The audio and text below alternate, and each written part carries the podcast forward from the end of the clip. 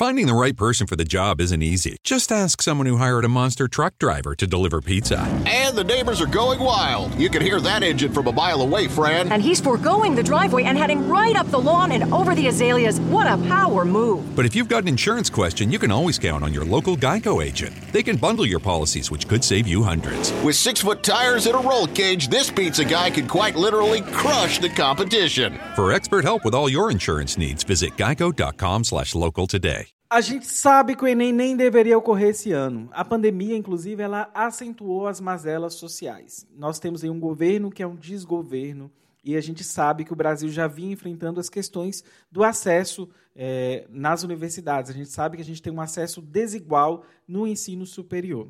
Então, roda a vinheta que eu tenho um recado importantíssimo. Eu preciso da sua atenção. O tempo está correndo. Destrua o patrimônio público e privado ataque templos, incendeie carros. Ele é mó covardia, dizendo que é opinião quando é homofobia. E tente levar o caos. O Brasil está no fundo do poço.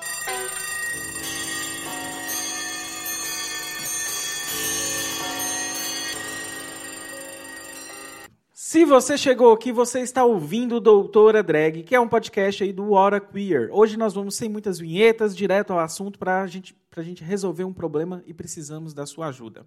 Até o dia 28 de maio, gente, 300 mil boletos não foram pagos. Boletos da onde? Boletos para pessoas participarem do Enem.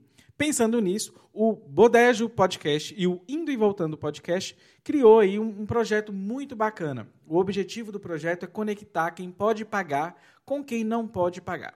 Ah, Dimitra, como vai ser isso? Nós vamos fazer vaquinha? Vamos depositar dinheiro? Vamos fazer PicPay? Não, nada disso. É, vai ter uma plataforma de cadastro e eles começaram isso pelo Twitter, o movimento cresceu. Até agora temos 2.100 padrinhos, na verdade, eles têm, têm 2.100 padrinhos e é, padrinhos, na verdade. E agora a ideia é conectar para que você, que vai ser o padrinho, pagar o boleto de quem vai precisar de acessar o Enem. E aí, o que, que acontece? Você que é professor, que está me ouvindo, é da rede pública, você que é uma liderança comunitária, ou você que é assistente social, você pode também ser um facilitador do processo.